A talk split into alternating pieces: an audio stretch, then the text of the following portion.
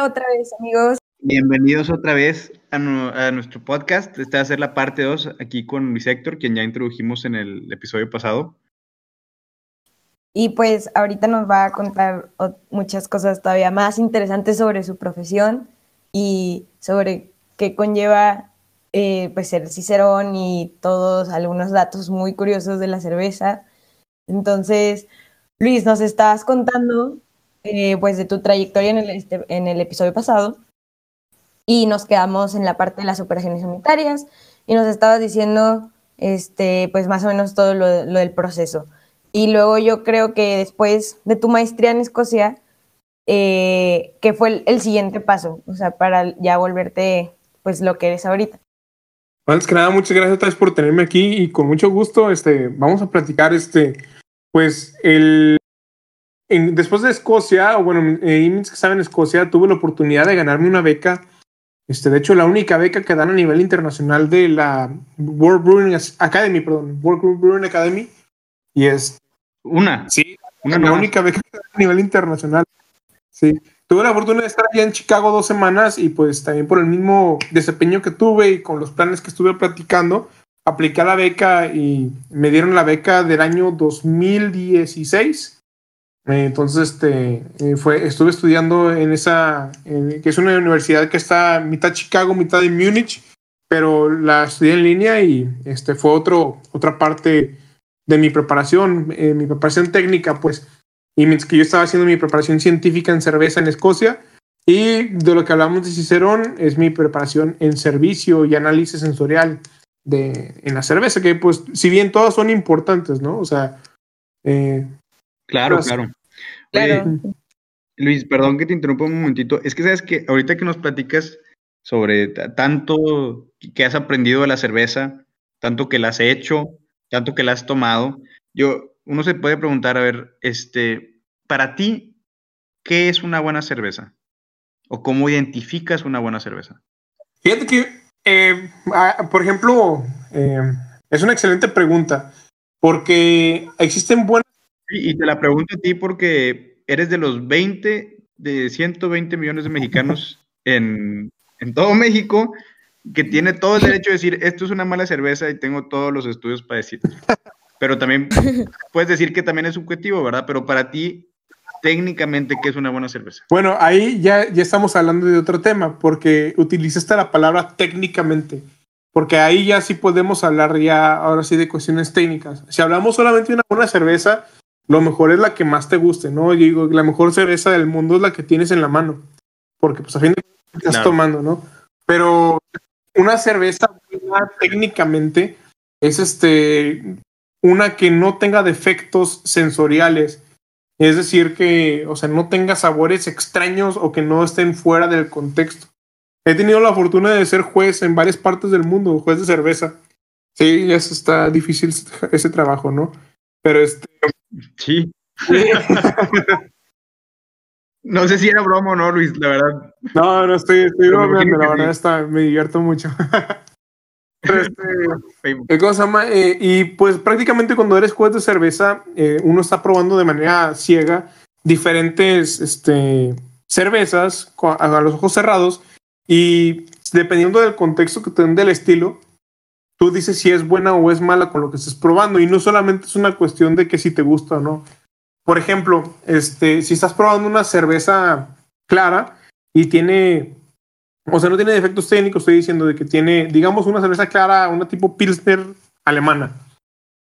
Una maltosa, con sabor a grano, moderadamente amarga, ligeramente perfumada por el lúpulo, por así decirlo, de un cuerpo ligero, medio, por así decirlo. Ahorita le estoy hablando de memoria, la verdad es que las guías. No, me estás contando una, Luis, pero continúa. Pues sí, sí. Cuando está evaluando, tiene la al lado y se tiene que, que, guiar de eso, ¿no? Pero, este, por así decirlo, y es muy importante que tenga solamente el aroma de los ingredientes. Estamos hablando de agua, lúpulo, levadura y malta de cebada, en el caso de la German Pils. Y la levadura en, en este estilo no debe dar tanto aroma o sabor. En realidad debe ser un perfil muy neutro. Pero si vemos algo muy similar, como la prima de la Pils alemana, que de hecho, ¿cuál prima? A lo mejor podríamos decir que es la madre de la Pils alemana, que es la, la este, cerveza, una, una lager checa clara, pálida o premium. Este, ya van, quién sabe cuántas veces que le cambian el nombre, la verdad, ante esta. Eh, eh, unas veces se llamó Pilsner Bohemia, otras veces le dicen este Lager pálida premium de República Checa X. Pero es importante. Estamos hablando de... Ya parece materia del TEC con tanto cambio de nombre. Proceso de transformación funcional. Este. sí. sí, exactamente. Entonces, este, si vemos así, por ejemplo, con esa, eh, por ejemplo, una, una lager alemana puede tener un ligero aroma a compuestos de azufre, como mercaptano, sin que huela como a flatulencia, ¿no? O sea, debe oler ligeramente azufrado, pero es agradable.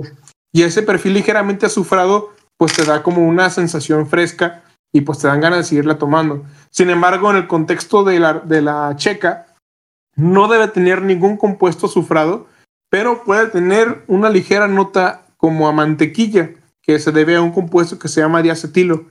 Pero ah. si nos vamos al otro lado de la, de la, la alemana, la alemana no puede tener esto. Está muy mal visto que eso tenga. Entonces tiene que ver mucho con el, con el contexto de qué es lo que estamos probando. Entonces claramente efectos pequeños, chiquitos, no pasa nada.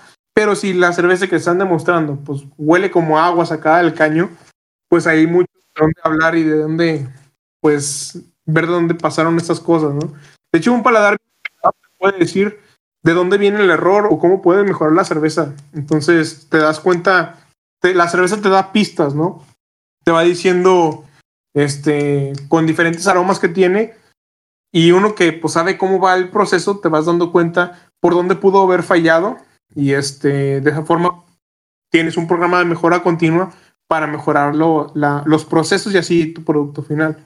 Inclusive pues hay unos, hay unos compuestos que pues uno como ingeniero químico o como químico pues quiere meter a fuerzas al cromatógrafo o este a equipos muy muy caros Avanzados. pero pues nuestra nariz inclusive tiene una resolución mucho más amplia que pues muchos de esos equipos sobre todo cuando la descripción cualitativa no necesariamente cuantitativa es la importante para ese tipo de evaluación o sea por ejemplo, cuando la cerveza se azorrilla, o como así decimos, cuando le llega luz y te da un aroma como ligeramente azufrado, como a zorrillo, este, eso que se llama 3-metilo, 2-buteno, 1-tiol.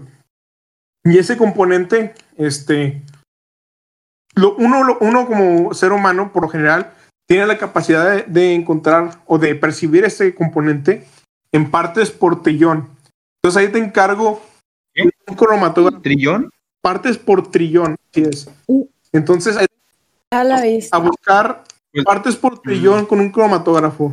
Está increíble eso. Lo que hay que esos componentes de un HPLC o algo así para encontrar partes por trillón cuando solamente puedes agarrar un vaso y olerlo y dices, ah, está zorrillado. No, increíble. O sea, es increíble cómo el cuerpo humano puede hacer eso. O sea, de cómo lo puedes entrenar para llegar a esos niveles, ¿no? O sea, y creo que eso es lo que nos, lo que haces tú, ¿no, Luis? De las este, pruebas sensoriales. Y, oye, yo tengo curiosidad, ¿cómo, cómo llegaste o qué, qué, cómo te entrenaste para hacer eso? O sea, que, ¿cuáles fueron como que tus exámenes, por así decirlo? Pues en el 2015 tomé un examen en línea para ser juez de cerveza y pues tuve la, o sea, la oportunidad de pasarlo. Después tuve que tomar el examen presencial en Ciudad de México y ahí me certifiqué, perdón, ahí me reconocí como juez de cerveza Luego, este, eh, tomé otra vez, seguí siendo juez de, competencias y eventualmente me certifiqué como juez bajo esta misma, este programa que se llama el Beer Judge Certification Program, el BJCP.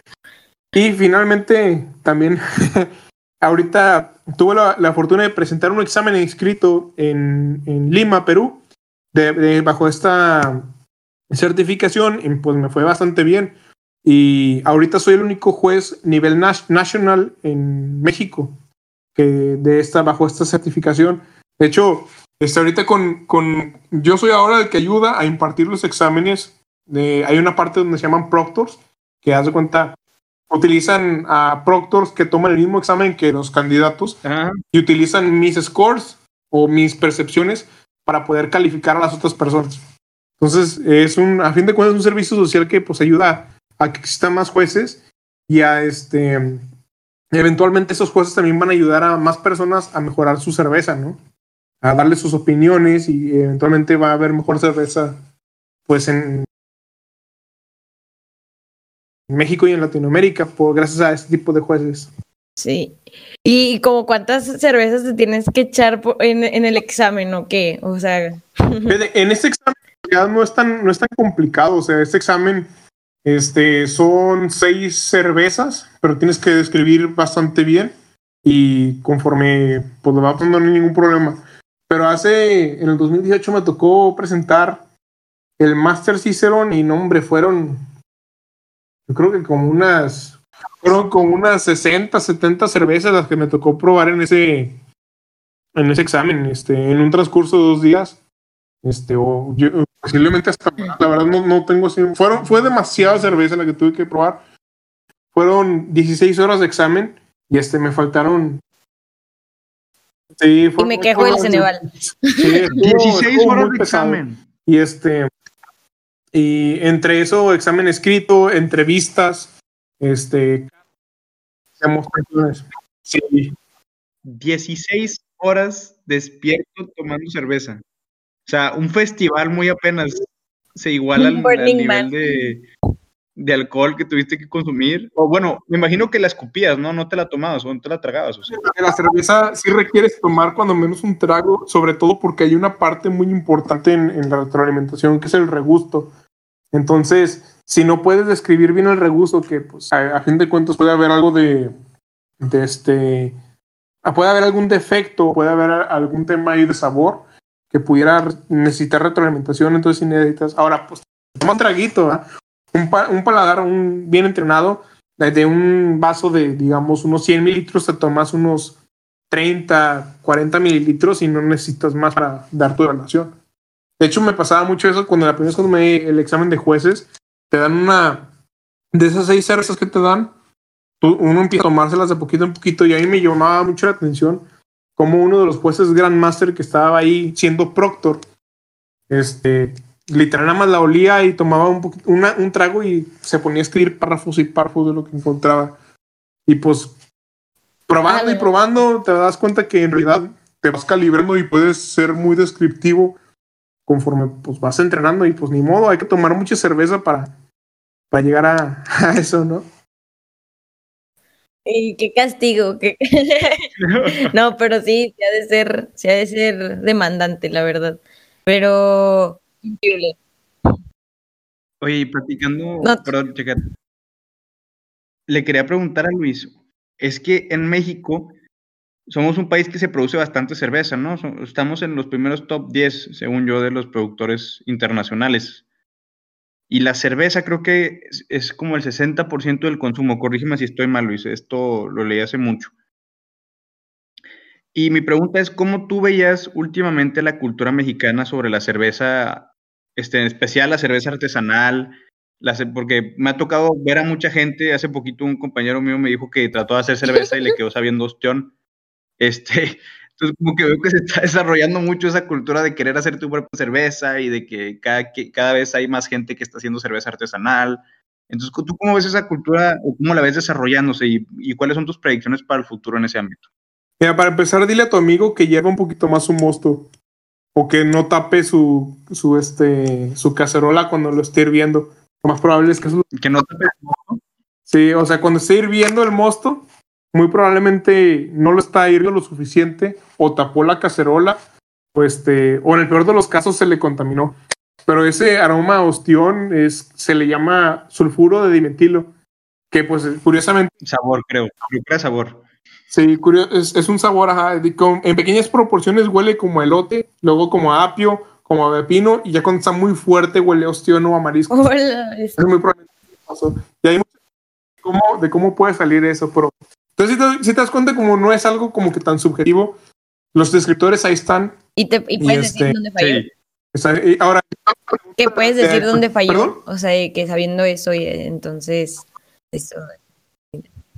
Sí, ahí es una de dos. O, o, se le condensó el DNS y regresó al, al, mosto, o se, le, o se le contaminó. Entonces, este, que por el peor de los casos se le contaminó, pero esperemos que no sea el caso. Pero uno puede agresiones con eso. Entonces, este, definitivamente yo nada más quiero probar ostión en mis micheladas, no,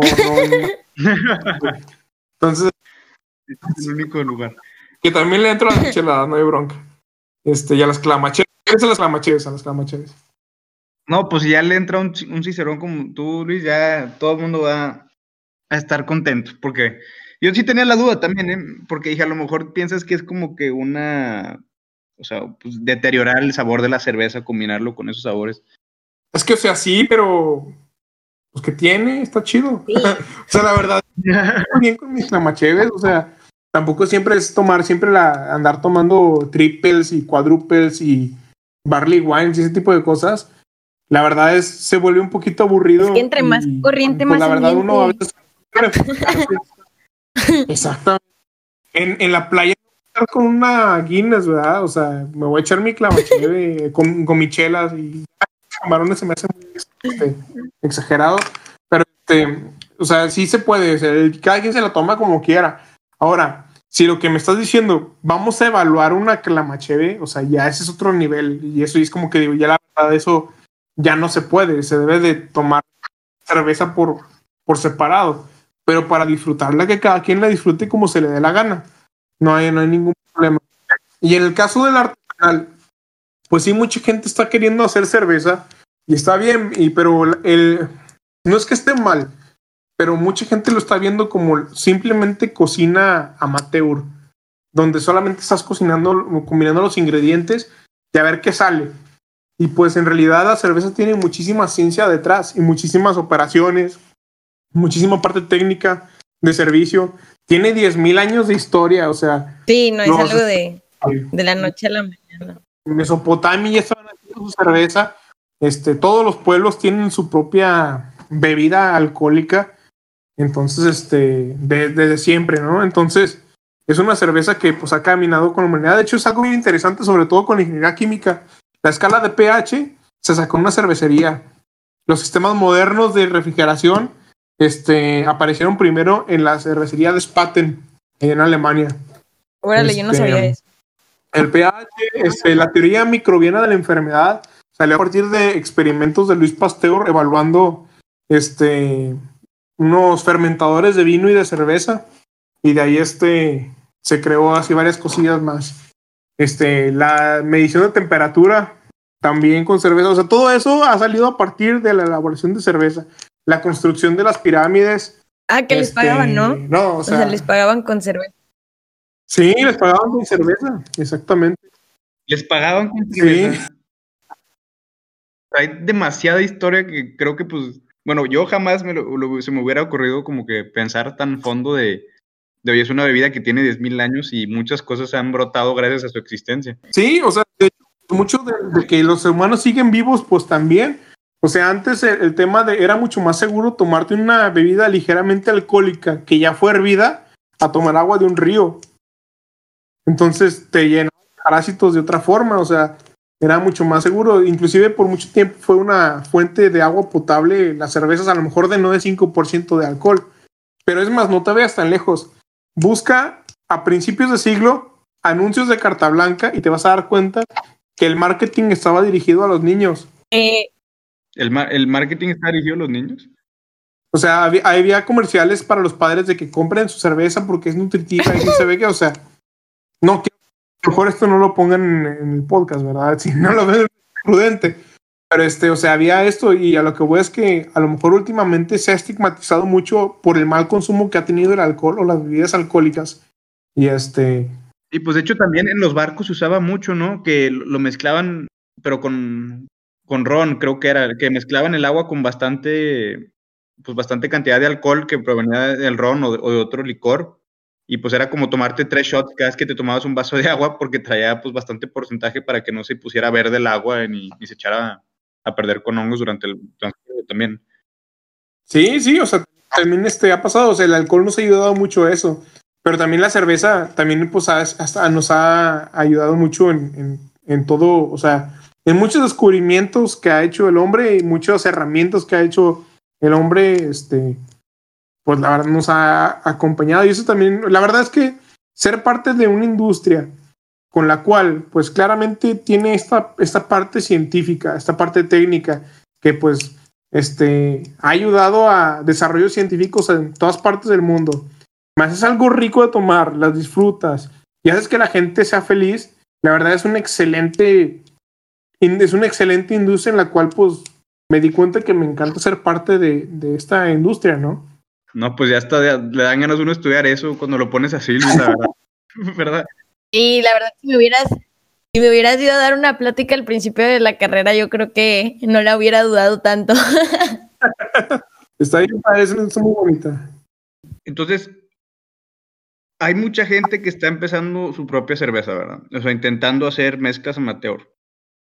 Obviamente, pues no creo que todos tienen el mismo conocimiento, obviamente la cerveza, obviamente varían mucho, a haber gente que le sabe un poquito más, gente un poquito menos, pero así un consejo general que crees que le podría servir a, esas personas este, que están intentando hacer su cerveza, este, tal vez no, no quizá tan técnico, pero como unos tips que les pudieras dar, que cosas que crees que la mayoría de la gente no ve al momento de, de realizarlo. Para los principiantes yo diría que hicieran cervezas ámbar a cafés o oscuras al inicio de moderado nivel de alcohol, como de unos 5 a 6%, más o menos. Que la verdad es que para estropear eso, la verdad, hasta tienes que esforzar para poderla regar. Ah, tanto así. Sí, o sea, es, algo así. También es que se laven las manos en todo lo que vaya a tocar el mosto. Laven las manos, se laven las manos, que se laven, laven todo lo que vayan a utilizar. Este, y, que saniticen, que no es lo mismo limpiar que sanitizar, que pues de hecho el, verbo sanitizar creo que ni existe en español, pero a lo que voy es que no es esterilizar, porque esterilizar es liberar de toda materia viva que pueda ir, pero sanitizar a lo mejor lo tomamos del, del inglés, que es un que casi no haya nada vivo ahí. Entonces utilizamos como ácido peracético o ácido fosfórico para limpiar las superficies o alcohol inclusive, pero es muy peligroso utilizar el alcohol así. ¿Por qué? Estar bien limpio. Entonces, y es lo más importante para la cerveza, la verdad, es la limpieza. Si no está limpio, no van a ser buena cerveza. Y yo creo que es eso. Hagan cervezas de moderado nivel de alcohol, este ámbar a oscuras y limpien todo. A fin de cuentas, como les digo, lo de la teoría microbiana de la enfermedad salió por eso, porque se dieron cuenta que los, los procesos que no estaban limpios sabían a vinagre y los que estaban más, más rico y pasa lo mismo con los médicos que no se lavaban las manos cuando le cortaban las piernas a las personas, ¿no? Que unos, este, pues unos se engrenaban y los otros no, entonces. También con los bebés, ¿no? También con los bebés, cuando tenían los, a los bebés que no se lavaban las manos así, tremenda en... Sí, sí, la limpieza es importante. Uno, y es bien importante eso. En Cibel, allá en, en Chicago, nos dijeron, me dijeron una frase que no dice apta para el podcast también, pues dice, no puedes sanitizar mierda, o you can't sanitize shit. Sea, está, no lo puedes sanitizar, lo tienes que limpiar y luego lo sanitizas. Entonces, este, es como que importante. Si nada más le echas alcohol a, a, la mugre ahí, pues sigue estando la mugre ahí. Entonces, no, no te va a servir de nada. Entonces, limpiarlo muy bien y luego, aparte, echarle alcohol a todo lo que limpiaste. Eh, alcohol o alcohol es un agente sanitizante. Hay unos sanitizantes de yodo, de algunos ácidos orgánicos y esos también te pueden servir. Pero es importante que sea un sanitizante. Ok, el cloro no es sanitizante. Sí, pero el cloro, eh, desgraciadamente, pues eh, afecta mucho al sabor. De repente, si utilizas cloro y este, aunque sea por afuerita y, le llega un poquito a, a, la cerveza, este, la levadura crea unos componentes que también se ven partes por millón o partes por billón y te empiezas a ver como medicina a hule o como así como hospital dentista, ¿no? O sea, es muy desagradable. Sí, pasar una de esas. Tuve que tirar 120 litros de cerveza por eso. Dios. Sí, era como cuando iba de catadora a los bebederos del TEC que teníamos yo les recomiendo, si volvemos, bueno, yo no, ya no vuelvo, pero, o sea, el de aulas 4 en el tercer piso, ese era bueno. O sea, pero el cloro sí es muy así como que, como que te deja un sabor, o sea, sí, yo digo que sí se nota y aparte, pues hay hacer otras reacciones que, como, como dice Luis, o sea, llevar algo, pues el alcohol o algún desinfectante orgánico, fue lo que dijiste, ¿verdad, Luis? O sea, de que... Definitivamente el agua lleva cloro aquí en Monterrey. De hecho, aquí en Monterrey tenemos de las mejores aguas a nivel internacional. El agua potable de la llave es de las más... ¿En serio? Es, de las mejores que existen en todo el país. ¿En serio? Y pero sí, es, ¿qué es lo que tienes que hacer para podértela tomar sin ningún problema que te huela cloro? Le pones un filtro de carbón activado.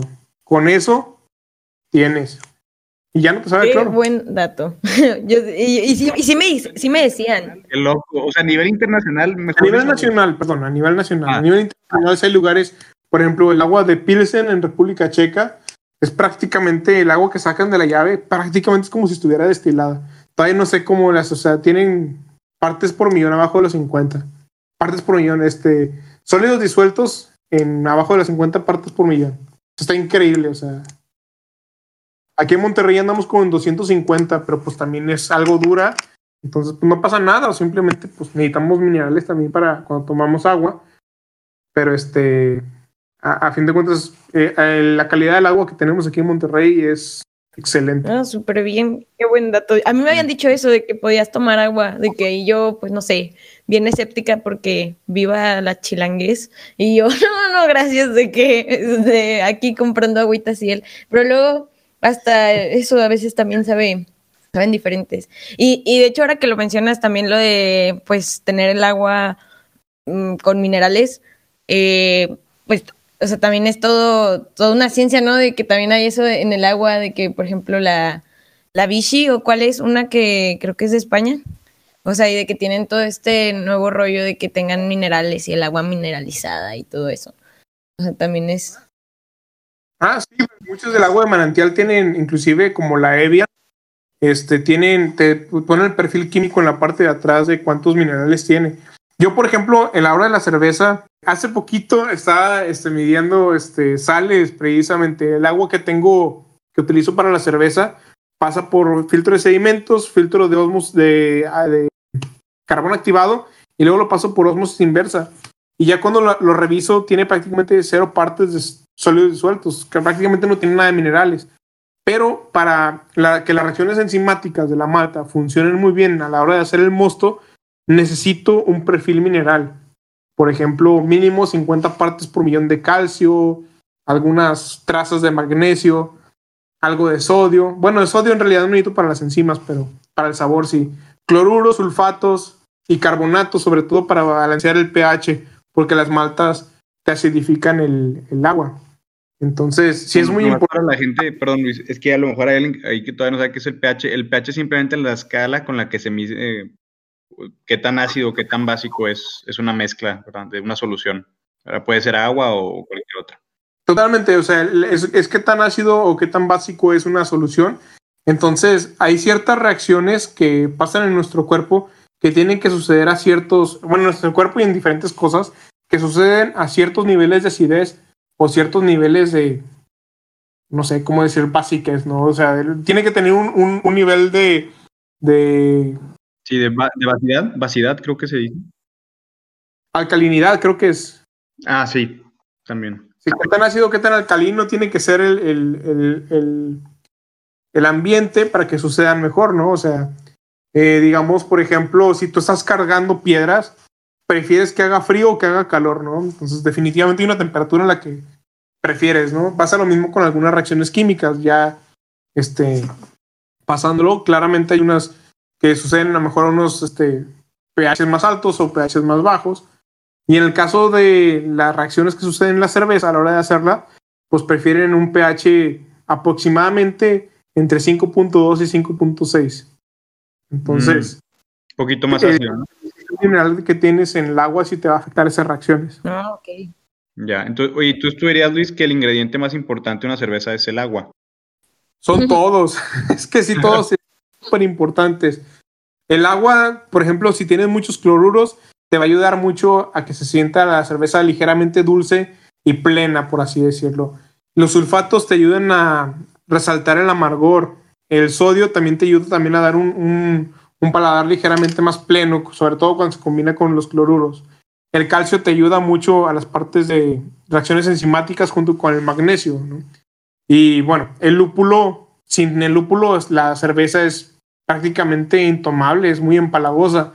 Y sin la malta, pues no tienes, no tienes la materia prima para fermentar el alcohol. O sea, para que se fermente el alcohol. Y sin la levadura, pues tienes puro mosto. Entonces, todo es todo es súper importante. Y aquí solamente estoy hablando de cuatro ingredientes, que son los ingredientes de las cervezas modernas, me gusta decirles así. A partir de 1916, en Baviera se promulgó la ley de la Reinheitsgebot, y esa decía que solamente se podían utilizar ciertos ingredientes. Eh, ahí no decían que la malta de cebada, decían que era la, cebada, el agua y el lúpulo. No existía la levadura en ese entonces. Bueno, no existía, no se conocía. O sea, claramente sí existía, no se conocía. Pero eventualmente esa ley se fue cambiando para que las lager en Alemania solamente se hicieran con esos cuatro ingredientes. Y este, ya mucha gente está muy de que solamente se puede hacer así. Pero si nos vamos a registros históricos en China, en Mesopotamia, la cerveza se hacía de cualquier tipo de cereal, le ponían hierbas para quitarle la dulzura, le ponían este frutas, le ponían este otras cosas y todo interesante para incrementarle la complejidad del sabor y que les gustara, ¿no? Entonces, es, es una bebida de mucho potencial y otra vez les digo, es una bebida que ha acompañado al ser humano durante miles de años, durante inclusive el inicio de la civilización. A lo mejor es un dato bien interesante porque algunos piensan que en realidad la agricultura no se creó para, crear, para que el ser humano sembrara granos para el pan, porque pues el pan en realidad es aburrido, ¿no? En realidad hay evidencia que sugiere que se plantaron los granos y se creó la agricultura para crear una bebida alcohólica, la cual sirve como lubricante social donde las personas se juntan, se la pasan bien o simplemente no se pelean tanto. Y este es lo que creó a la, a la, lo que ahora conocemos como civilización, ¿no? Entonces imagínate también ser parte de, un, de una industria donde se cree que, comenzó la civilización debido a eso también está muy padre, ¿no? existe, pero pues, está, entonces, pues sí está interesante. A mí me gusta mucho eso. Oye, Luis, este, pues desafortunadamente se nos está acabando el tiempo, checa. ¿Cómo me gustaría? Porque se nota que podemos seguir platicando todo el día. Sí, la verdad es que sí. A ver si más adelante, sí, a ver si más adelante se da otra oportunidad de que nos hables de otro tema más específico de la cerveza. Por ejemplo, toda la historia se nos hizo súper interesante y pues si ya allá, si quieren, ustedes, los que nos están oyendo, nuestra audiencia, ahí comentar algún tema que les gustaría saber de la cerveza aquí, Luis es todo un experto y pues a ver si en el futuro se nos permite, Luis, que nos vuelvas a acompañar. Este, ha sido un gusto, este, pero no, ya nos tenemos que ir despidiendo. Sí, muchas gracias por acompañarnos, Luis. Y no sé qué quieras decir de que, o sea, no sé si quieres como que dar así algún consejo para todos los químicos o futuros ingenieros y ya con eso cerrar. Claro, este, bueno, este, yo antes que nada encantado de haber estado aquí platicando pues, de lo que me encanta hacer y de lo que me encanta consumir, lo que me encanta pues compartir siempre a, la gente de lo que, pues, toda esa historia, lo que sea. Pero este, si les doy ahorita a lo mejor algún consejo, este, quizás no solamente hablando de cerveza, siempre cuando me, ha tocado dar talleres de análisis sensorial y el en, los últimos años. Y yo creo que el consejo que siempre les digo al final, que más me gusta, es que prueben y huelan absolutamente todo lo que puedan. Este, todo, todo, todo, todo, todo, todo. Van a disfrutar más de la vida, más de los alimentos, más de, de o sea, si, si tienen la, la, habilidad de oler, sobre todo ahorita con el tema de oler y de poder apreciar los aromas, sobre todo ahorita en tiempos de, pandemia, de, coronavirus, que pues uno de los síntomas es la anosmia, yo me vuelvo loco si no puedo oler este, lo que estoy cocinando, si no puedo oler lo que me estoy tomando, ¿no? Entonces, no solamente por aprovechar el momento, sino también a la mera hora de, de oler este, las cosas, uno va a poder ser más descriptivo cuando huele cierto alimento, ¿no? No es lo mismo decir floral que decir que huele a, a rosas o huele a gardenias o huele X ¿no? O frutal a decir que huele a limón y huele a manzana, ¿no? O sea, es un consejo también para la vida, ¿no, Luis? Casi, casi. Totalmente, totalmente. Disfruten de sus sentidos y este, la verdad, la cerveza, o sea, pues te llena, o sea, te complace en todo tipo de sentidos, ¿no? Desde el color, la transparencia, con la vista. Obviamente el aroma de los ingredientes, el sabor de los ingredientes, en el tacto, este, con la carbonatación, que uno este, pueda este, sentir en la boca. Y finalmente en el oído, este, pues cuando uno choca las copas. Sí, y bueno, pues todo con medida, ¿verdad? Tecate. Claro, claro, obviamente siempre todo con medida, porque si no, se vuelve un tema que también eso es algo bien interesante, el tema del alcohol y la salud, y este, de cómo reacciona el alcohol en tu cuerpo, pero... Uy, lo tenemos que dar para otro, Luis, porque si este, ya se nos está pasando el tiempo. Pero, ahí quedamos pendientes igual, como dijo Elías, ahí toda nuestra audiencia, eh, voten o mándenos DM por si quieren seguir sabiendo más acerca de estos temas. Luis, muchísimas gracias y a toda nuestra audiencia, espero que tengan una hermosa semana, un muy bonito día y pues que disfruten, como dijo Luis, con todos sus sentidos. Hasta luego. Cuídense mucho. Gracias, Luis. Muchas gracias. Hasta luego.